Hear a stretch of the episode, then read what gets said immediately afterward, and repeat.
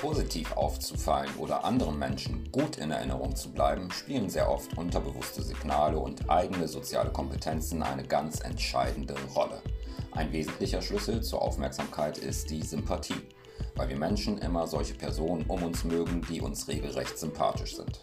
Doch was macht Sympathie aus? Und was kann ich tun, um sympathischer zu wirken?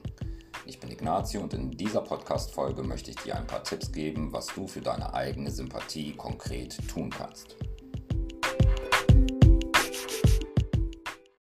Wenn die Chemie passen und sich ein anderer Mensch von uns angezogen fühlen soll, spielt die Sympathie die wohl wesentlichste Rolle. Unser persönlicher Bedarf nach zwischenmenschlicher Aufmerksamkeit mag durchaus unterschiedlich intensiv ausfallen. Wir alle sind aber mehr oder weniger stark auf diese Form der Aufmerksamkeit angewiesen.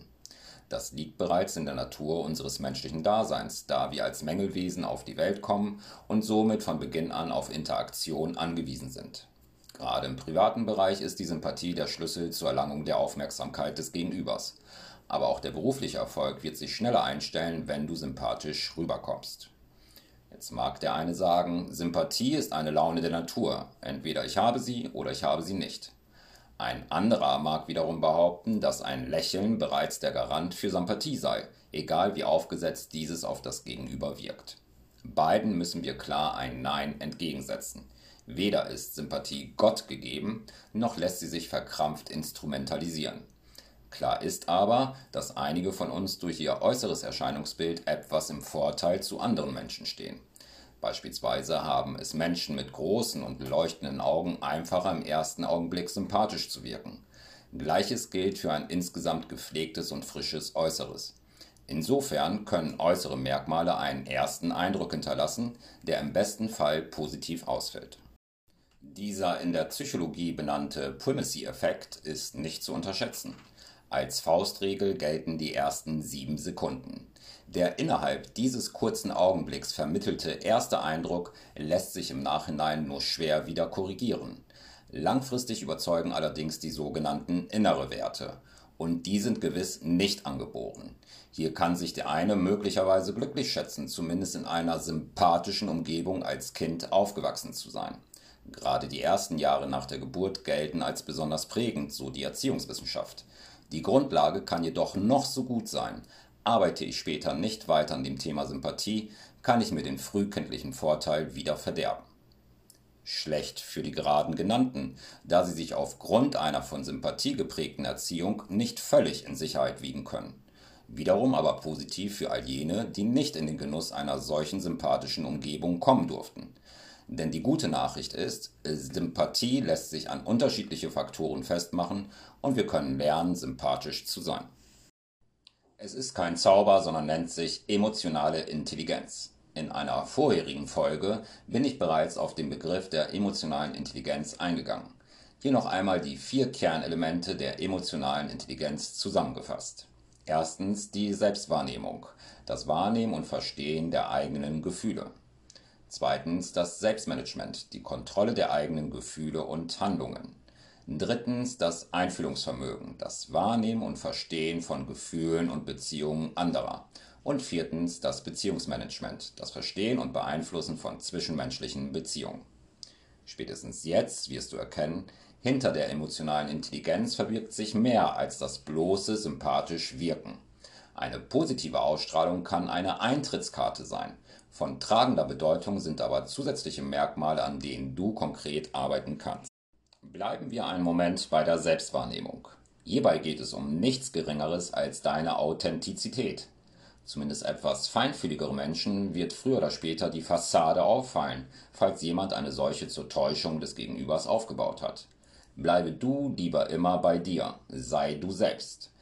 Es ist auch die Unterschiedlichkeit, die uns Menschen reizvoll für andere macht. An zu glatten Durchschnittstypen haben wir uns schnell satt gesehen.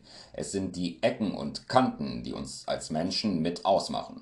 Zumindest immer dann, wenn du zu deinen unterschiedlichen Charaktereigenschaften und Emotionen ehrlich stehst. Versuche also nicht, jemand anderes zu spielen, weil du denkst, du könntest so bei einem Mann oder einer Frau besser landen. Nach nicht langer Zeit dürfte sich bei jedem bemerkbar machen, dass dein Äußeres nicht mit deinem Inneren übereinstimmt. Und wer mag schon einen Lebensschauspieler als Partner haben? Bist du dir deiner eigenen Emotionen sicher, wird es dir wesentlich einfacher fallen, dich auf die Gefühle eines anderen Menschen einzulassen. Dies ist ein ganz wesentlicher Aspekt, den die emotionale Intelligenz ausmacht. Es macht dich sehr sympathisch, wenn du den Gefühlen des anderen Aufmerksamkeit schenkst und dich in sie hineinversetzen kannst. Denn auch ich als Individuum möchte mich verstanden und aufgehoben fühlen. Empathie ist dabei ein ganz wesentlicher Schlüssel, um auf andere sympathisch zu wirken. Nicht weniger sympathisch macht es dich, wenn du für dich gut einschätzen kannst, wann welche Emotion deinerseits im richtigen Moment gefragt ist. Zu Emotionen fähig zu sein, das ist das eine. Dein Gegenüber mit den eigenen Emotionen verwirren oder gar überfordern, das wird dich in der Sympathieskala direkt herunterstufen. Du solltest eh immer bedenken, wir Menschen kommunizieren immer miteinander. Auch in den Momenten, wenn wir still beieinander stehen und keiner etwas sagt. Eine der allgemeingültigen Kommunikationsregeln heißt, man kann nicht nicht kommunizieren. Jedes Verhalten hat einen Mitteilungscharakter. Berücksichtigst du diese Regel, wird dir deutlich werden, dass du auch durch deine Gestik und Mimik, durch deine ganze Körpersprache kommunizierst und dich mitteilst. Wünscht oder benötigt dein Gegenüber einen Augenblick der Ruhe, du aber mit deinem Körper und deiner ganzen Gestikulation geradezu Unruhe ausstrahlst, wird der Wunsch des anderen nicht in Erfüllung gehen können. Wirkst du verschlossen und bist du in deiner Haltung sehr eingekehrt, wird es jedem Menschen schwerfallen, dir offen zu begegnen. Kaum einer wird sich dann trauen, dich auch noch mit den eigenen Problemen und Sorgen zusätzlich zu belasten. Würdest du deinem Gegenüber allerdings mit einer offenen und geraden Körperhaltung begegnen und sollte dieser Auftritt von dir auch noch mit einem Lächeln garniert sein, so wird sich jeder empfangen und aufgenommen fühlen. Sympathie ist also kein starres und unbewegliches Konstrukt. Sympathie ist eher eine Entwicklung, bei der das eigene Charisma die entscheidende Rolle spielt. Es sind immer die eigenen Einstellungen und Gedanken, die unser Handeln und unseren Auftritt anderen gegenüber ausmachen.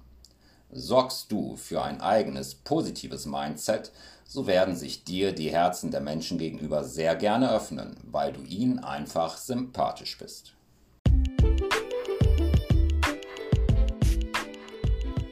Möchtest du erfahren, wie du ganz konkret an einem positiven Mindset arbeiten kannst, dann besuche gerne meine Internetseite denkfabrik21.com. Ich danke dir, dass du meinem Podcast folgst und ich freue mich, wenn du auch bei der nächsten Folge mit dabei bist. Hat dir dieser Beitrag gefallen, dann abonniere meinen Podcast, um keine weitere Folge zu verpassen. Bis zum nächsten Mal wünsche ich dir alles Gute und ganz viel Sympathie.